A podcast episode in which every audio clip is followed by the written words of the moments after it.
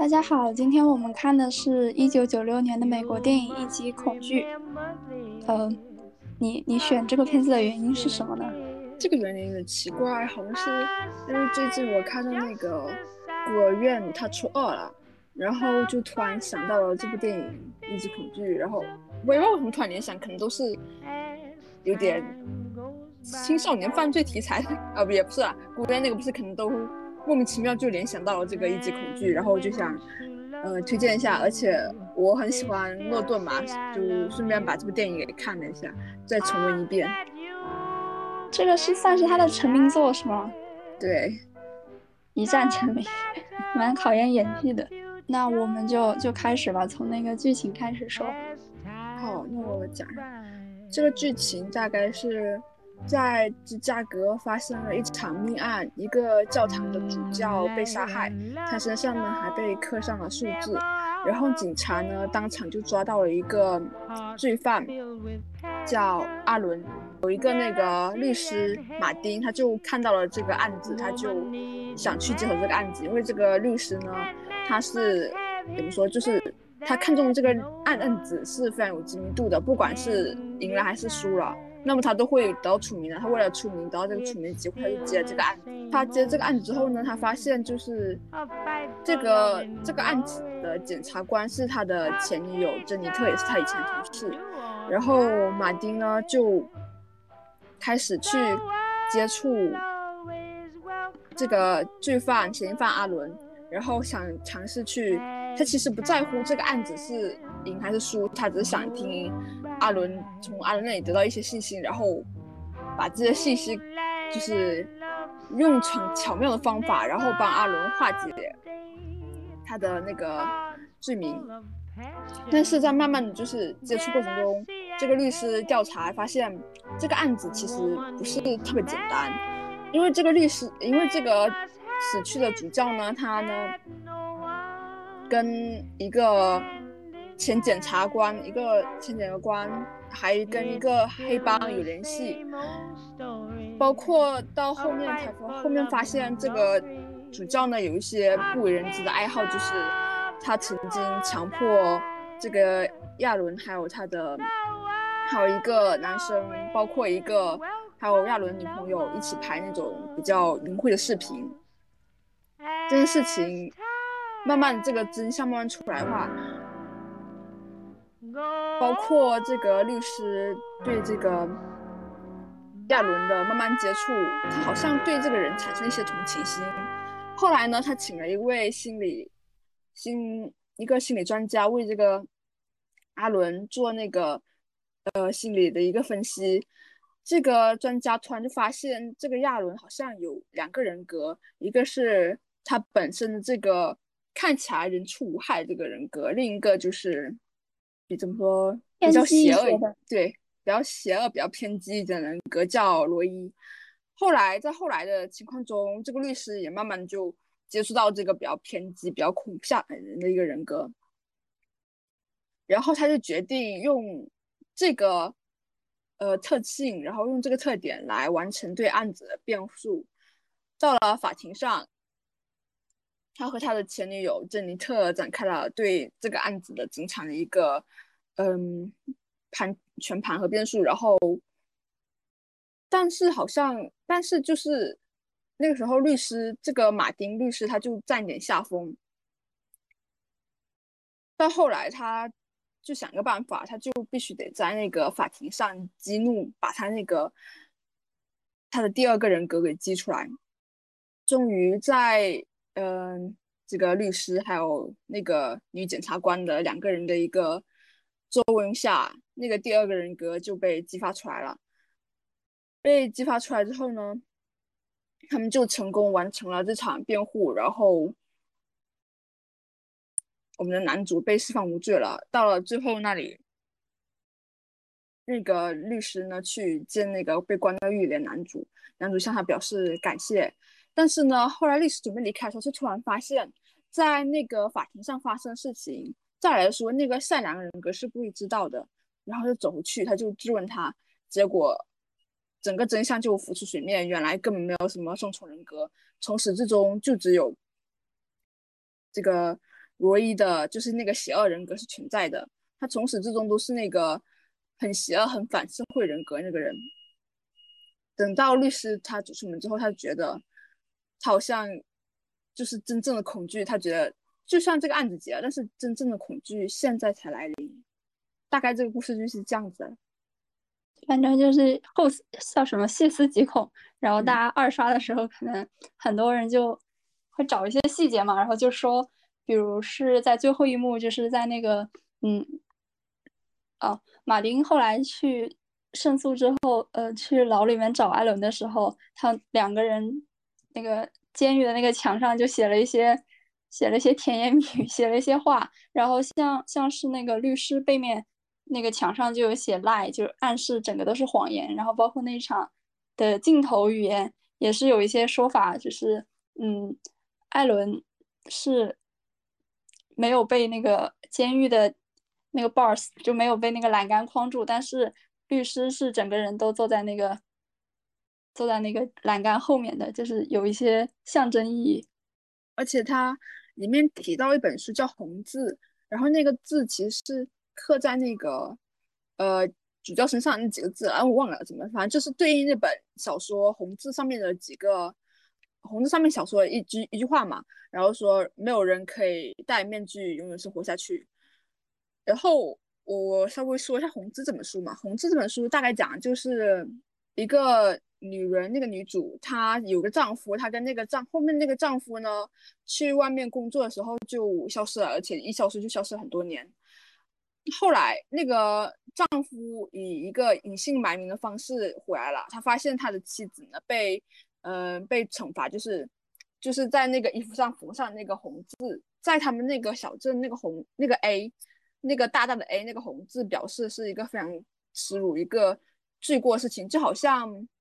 嗯，古代人会有刺青，然后刺在脸上那种，就罪证表示嘛。然后，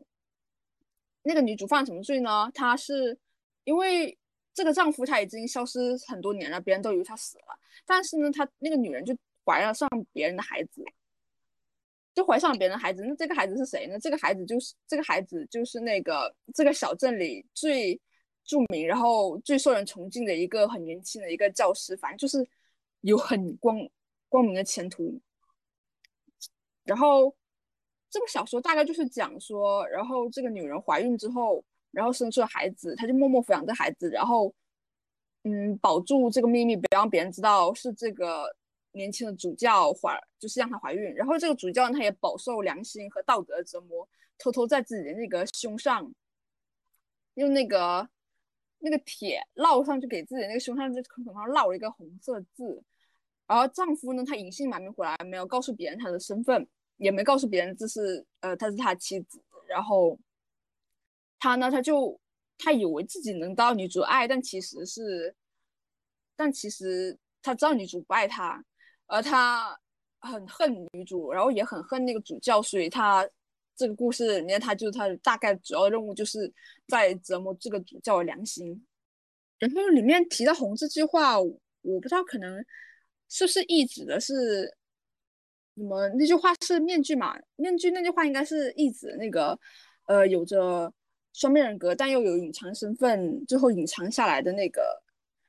罗伊，也可能指的是呃死去的主教背后可能还有什么肮脏秘密，或者是说这个男主身上其实有很多别人不知道的事情。不过说实话，你不觉得这部电影有很多熟脸吗？就是蛮有名的电影。对呀，对，比如说诺顿就是一战成名嘛，然后后面又拍了。真的是人格分裂的那个呃搏击俱乐部，嗯，然后故事的背景不在芝加哥嘛？然后这个律师的扮演者理查基尔，他演过很著名的一部电影《芝加哥》，也是演这种 就是做坏事的律师，嗯，亦邪亦正的角色，对。然后那个女主，女主就是那个珍妮特，她演过那个《楚门世界》，就是演那个楚门的妻子那个。楚门人假扮妻子，然后包括里面那个心理医生是科恩嫂，对，科恩嫂。然后那个呃，前检察官就是那个老头儿，怎么说，就是反正就是背后有很大势力那个老头，他是那个嗯《怦然心动》里面那个爷爷。哦，那外公对外公对，应该说是外公，蛮多熟脸的，一看蛮亲切的。一看电影蛮多熟脸。哦，我现在突然就想起来那个，我怎么老说话像刘浩存老师？我突然就想起，突然想起来那个什么啊，就是最后他们休庭之后，就算是算是尘埃落定了，然后两个人就是男主和女主，那个律师和他的呃对手律师，就是一对 couple，在那个检不是是叫检察官吗？那个这呃对检察官他是检察官。哦，就检察官走了，对，然后那个黑人女性检察官，他们在他的办公室里面，呃，就是喝完酒之后抽烟嘛，然后 还把烟弹，还把烟灰弹到那个检察官的杯子里，然后男主情场和职场双得意，结果下一秒去了那个监狱看看他的，看看他的客户之后，就立马从天堂跌到地狱，陷入了深深的怀疑。就不得不说，这个电影最后十分钟信息量很大，而且处理的就是很妙，让整个电影又上了一个台阶，就又反转了一层。对，我觉得剧本写挺好的，就是层层逻辑都都挺紧密的。虽然说，呃，可能现在我们看的话，觉得有点老套了，毕竟是用那种多重人格那种套路，但是其实在那个时候还是蛮精彩的一个剧情的，真的。对，就像可能，嗯，看了很多言情小说之后，再去看《金粉世家》，就觉得这些套路已经被后人 玩。哎，我觉得应该是看简奥斯汀，哎，真的，简奥斯汀以前写那些《傲慢与偏见》啊，《理智情感》都是，都是我们现代人去模仿他的，不是说人家写的很实只是我们现代人去模仿他的套路。然后关于他就是是不是真的有双重人格，好像大家还有一些争用变了。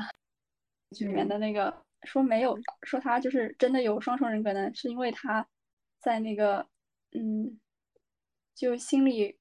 给他做心理咨询的时候，那个时候不是男主来看他嘛，然后就关于相机开还是关的问题，就是说如果他是真的，呃，如果他是真的是伪装的话，那他其实呃就是相机一直录着录下他整个。人格切换的过程是对他有利的，但他并没有这样。就大家说他可能还是确实存在一些，确实存在一些就是可以嗯切换人格的一个心理障碍。但是就是如果按这种说法的话，可能就是后期呢，这个 Roy 逐渐的就是暴力成分偏多，侵占了他的主人格，然后 Roy 这个人格就占了上风。哎看这电影，所以我也想到以前中学时候，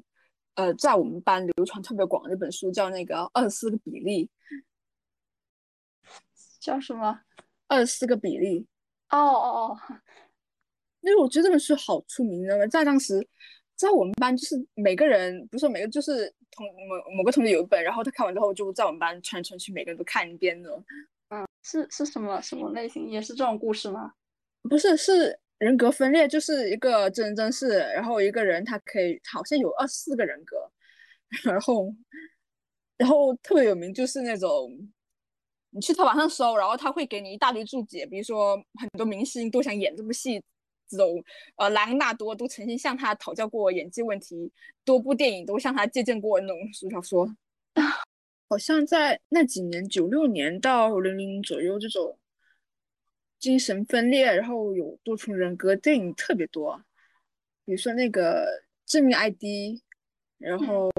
对致命 ID，还有那个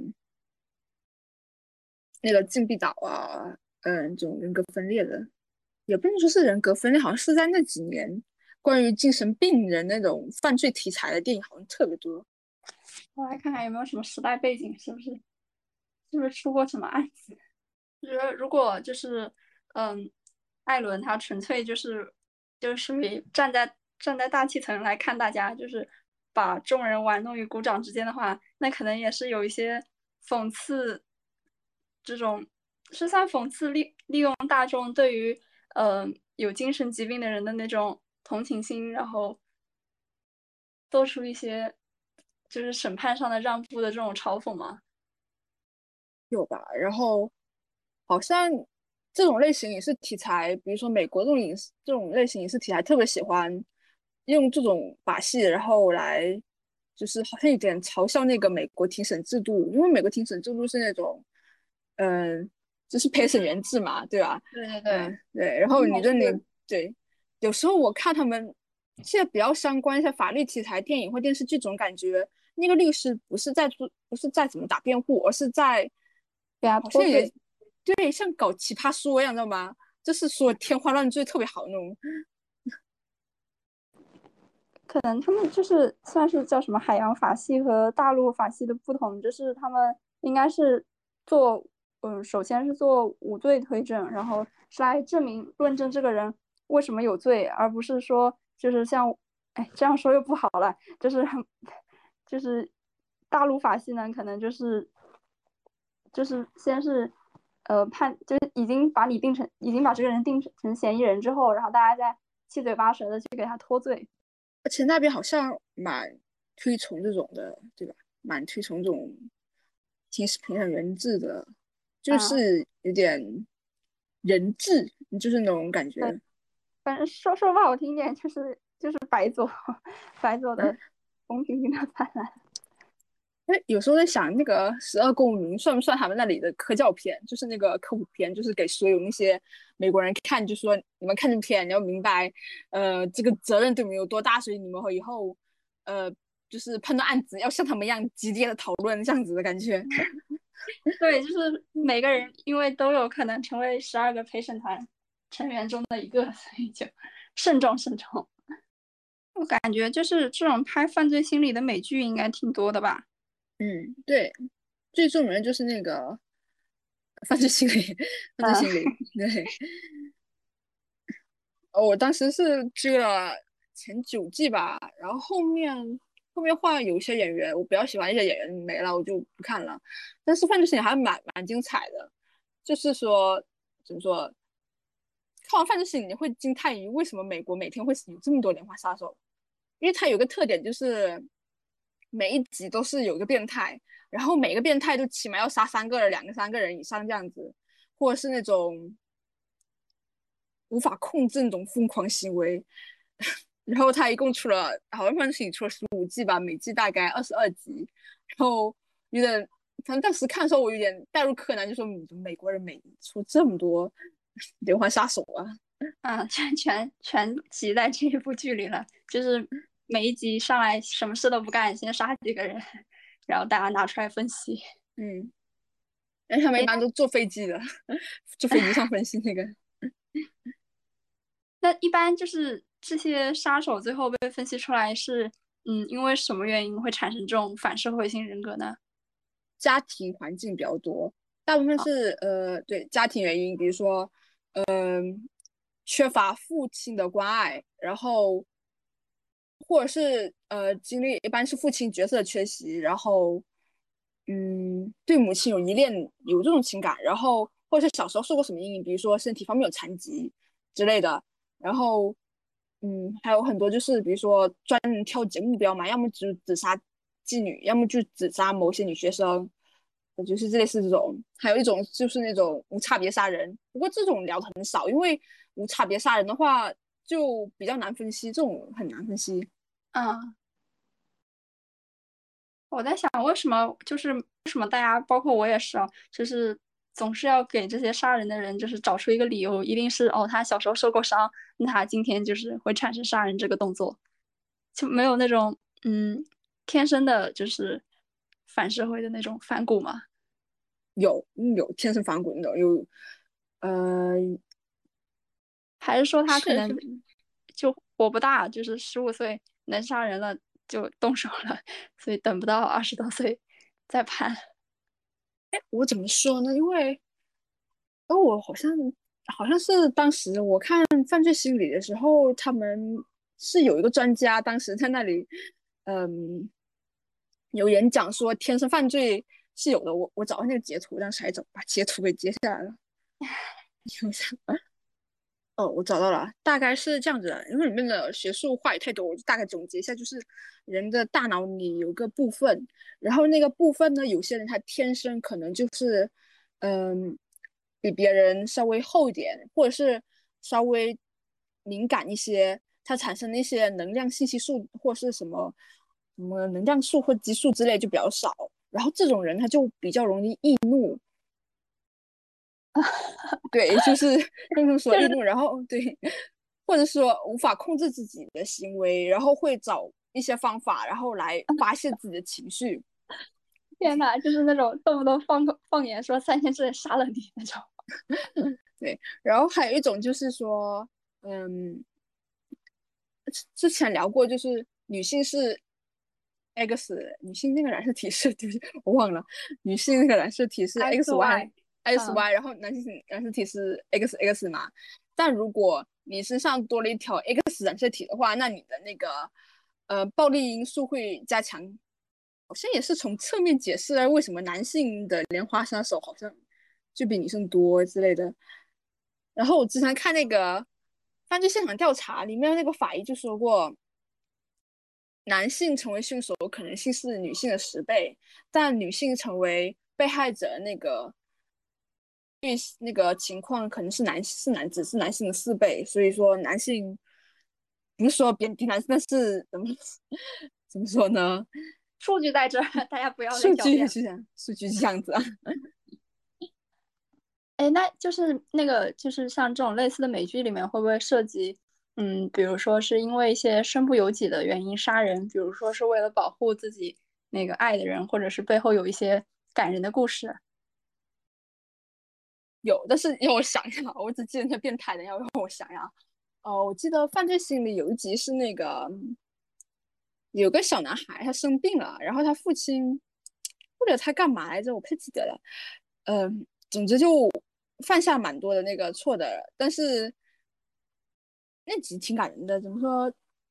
为了他，因为他儿子得病了，快死，然后他爸爸，然后为了他这个儿子，好像做什么事情，杀一些人，杀了很多人。嗯，但是说说不清楚，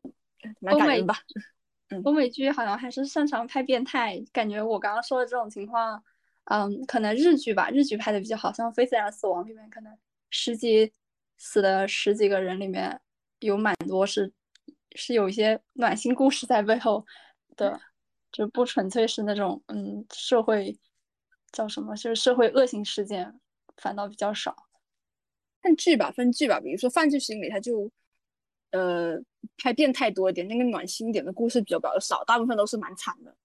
然后或者是如果你是看那个犯罪心理调查，或者是犯嗯那个尸骨寻踪的话，因为这两个故事它的变态成分，因为他们是怎么说，不是那种跨全国式那种跨国式的那种那个犯罪现场，所以调查的话，它就是只只一个小地方，一个小地方肯定不会有这么多连环杀手有。偶尔有几个连环杀手，可能只是那个特别偏之类的，所以它一般聚焦是人与人之间那种谋杀情节。我记得《犯罪现场调查》有几是跟这个电影差不多的，就是嗯，就是那个主角团在一个现场条现场发现一个尸体，然后在尸体旁边的一些器物旁边就拿到了一个指纹，然后这个。人调查发现，他是很多年前失踪的一个女孩子的一个指纹。后来呢，他们就找这个父母，然后就告诉他们，你们的孩子可能要被找到了。这个孩子大概已经失踪了好几十年吧，现在长大应该也是一个，嗯，怎么说，就是失踪说很小，现在应该也是一个二十多岁一个少女，一个女人样子了。然后他母父母呢，也是。很坚持不懈的寻找这个女孩，找了好多好多年。到后来，他们发现，原来这个女孩其实是，嗯，就是有两个人格，一个人格还是那个小女孩人格，一个人格是一个有点变坏一点的，就是有点邪恶一些人格。然后这个有点邪恶人格呢，跟那个死者还有另一个男人，因为那死者是一伙的。然后当时那个人为了逃跑，然后。那个女孩为了逃跑，就拿一个东西就把那个她的同伙给杀掉了。到后来，那个警察就发现这是那个调查人员就发现这件事情，然后那个有一个金发的一个女主，她就明白后面就发现这个女孩她其实没有双重人格，都是一个人扮演的。到后来，他就想给这个女孩定罪，可是呢，没想到那个父母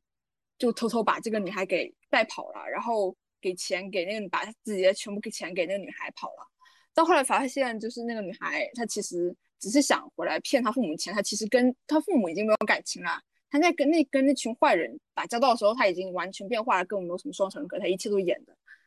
然后包括最后他在那个。监狱门上出现那个笑容，就特别像今天讲这部剧《一级恐惧》那种感觉，有点纯良小女孩，其实才是背后那种坏蛋那种感觉。白切黑的角色让人总是毛骨悚然。韩剧之前是不是有个韩剧叫什么《恶之花》，对吧？嗯，对对对对，呃，那个男那个男主好像就也是那种表面纯良，然后是个变态杀人狂这样子的。对，但其实。嗯，那个片子好看的，就是那个男主他没有杀人，他他一直是嗯被被顶替的，就是他他感觉说多了也不好，反正是好看的。然后他没杀人，大家要相信他，一直看到最后就好了。他也是嗯，怎么说，就是身身世凄惨，但是。他的存在就是就是为了打破大家一些偏见，就是说，嗯，年少受过伤之后一定就是个心理变态。他的存在就是为了打破这个 stereotype 的，去打破这个刻板印象的。可是我觉得这些杀人动机，包括就是所谓的那些，呃，听起来很缜密的那种连环杀人案，其实还是那句话，太阳底下是没有新鲜事的。嗯，他们总觉得自己是天才，然后规划了一起。一个完美的闭环，但是我觉得都被都被前人玩烂了。可能近期看到的电影里面比较印象深刻的那个闭环，就是《七宗罪》，把最后那个布拉德皮特演的那个刑警的那个愤怒那个罪也算进去了，就是一个很缜密的闭环。其他好像，其他就是就要么就是玩一些文字游戏嘛，嗯。最近我看比较精彩的可能是那个窥探，我觉得那个玩的还挺好玩的。窥探，说说看呢？就是也是部韩剧，然后那个，不过看完这部剧我迷男主迷好久，但是还说说剧情，就是 那个男主他是就是未来他有一种科技，就是其实这个这个背景设计也蛮老套，就是可以设定你是。犯罪罪犯还是呃什么好人对吧？嗯，这个背景还是蛮老套，但是这个故事讲的挺好的。然后有两个小孩，两个孩子就被生下来，一个就是那个一个医生，他就怎么说，就是万众瞩目的好人形象，然后没有污点。但是然后另一个就是那个李胜基饰演那个郑八饼嘛，然后这个八饼就是。可能被别人说是那种恶魔生下的孩子，然后一生下来就有犯罪基因，然后整部片其实也是围绕这个讨论的，到底这个基因是否决定我们为后天的恶人？然后在剧情里就是稍微有点剧透，那个呃医生后面就死掉了嘛，然后医生死掉之后呢，有个人他就把那个医生里面那个。蛮蛮神奇那个手术，然后把医生里面那个好那部分，然后移植到那个变态杀手，也就是那个郑八饼那个脑袋里。然后郑八饼原来是一个惨无人道，然后非常邪恶的一个连环杀手，然后杀了好多人，反正就是个大变态，没有任何的同理心。后来他就把那个被移植那个脑子被移植那个医生里面那个善良那部分那个神经之后，突然变好，他就有同情心了。但是后来呢，他就发现自己前杀一个人，人那个奶奶是他现在喜欢那个女孩子的奶奶嘛，然后就饱受良心的煎熬，然后也开始就是为自己之前做过事情赎罪，然后去对抗什么不公平、不正义，然后蛮好看的，真的。这个题材虽然这个背景很老套，但是拍的很好，整体就是拍的，然后怎么说？我我不知道该怎么说，旧酒旧叫什么旧瓶装新酒，嗯，蛮有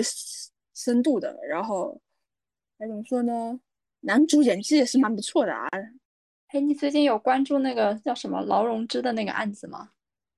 我在新闻上看到，但是我没点进去看。对，我我也是，所以所以我就没没说什么。嗯，但好多怎么说？以前看那些犯罪新闻，像那种《今日说法》怎么这样的节目的话，很早就知道劳荣枝这个女人犯了很多什么重案罪案，或者是听一些犯罪题材播客的话，好像她好像是对于女性这个杀人凶手的话，她是蛮知名的。那应该算是经典案例了，跳不过去的经典案例。不过当时看这个新闻，我也蛮惊讶，我以为他很早就被审判了，然后没想到今年，今年又把他给，今年今年才审判的吗？感觉他好久之前就被抓，好像是一零零年或一零年左右那时候就被抓到了。哎，说回那部电影《一级恐惧》，我有一个脑洞哎，就是关于人格分裂这个脑洞，就是你想死掉是主教嘛？对吧？谁要是主教，然后又联想到这个男生，他从小是在唱诗班，然后又是被主教收养的，肯定会联想到一些嗯主教性侵男孩的一些新闻之类的。嗯，我觉得真的是有可能，当年这个主教在对这个男孩进行了一些嗯性侵犯之后，然后男主就分裂出两个人格，然后一个负责保护他，一个就藏内心里。他好像很多很多题材常见，比如说犯罪心理有提到，或者是像那个二十四个比例也是，那个二十四个比例那个主角比利，他小时候就承受过继父的性侵，然后才滋生出很多个人格，然后保护他一些脆弱一些强大。还有之前那个分裂嘛，所以我猜测可能真的是有两个人格在里面，那个比较强大一点的那个人格是。来保护自己的，但是在后来，我觉得就是在后来，可能某个时刻，这个比较强大人格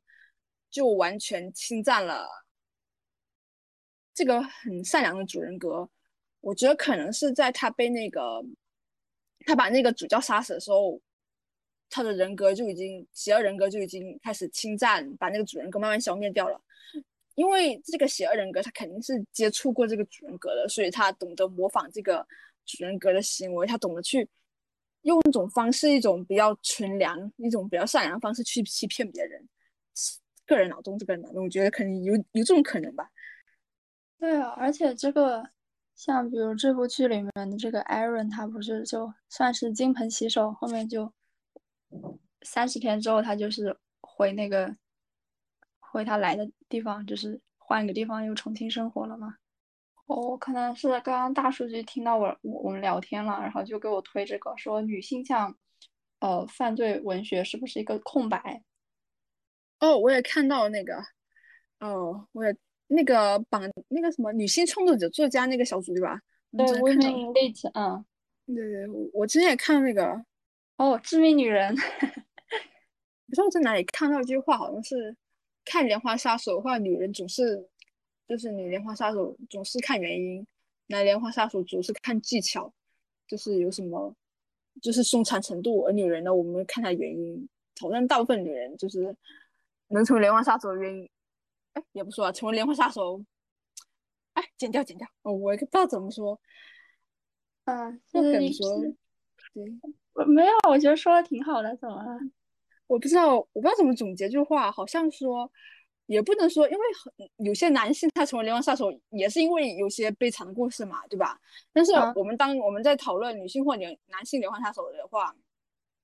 大部分时候我们讨论这些身负命案这些连环杀手女性的啊，呃，可能都会看他到底是经历过怎样的一些事情，然后被怎样的。呃，事情逼到，然后去杀人这件事情，应该也是就是大家一个刻板印象，觉得女性呃是比较怎么说，就比较向内的，然后不是不是很具有攻击性的，所以就大家就在想，我这个兔子为什么会咬人呢？为什么会把这个兔子逼急了？可能就更喜欢去看那个背后的原因。但是差不多是这样，对，嗯，阿加莎的。那个小说里面就犯罪女性形象可能就不会太过度的去，呃，因为她是女性而剖析她那个心理吧。就是要先把她当做一个人嘛，你杀人的肯定是个人杀人，嗯，你不要把它归结为一个女性杀人或者是一个男性杀人，他对还是还是去从社会和他的那个环境找原因，不是从那个他的性别找原因啊。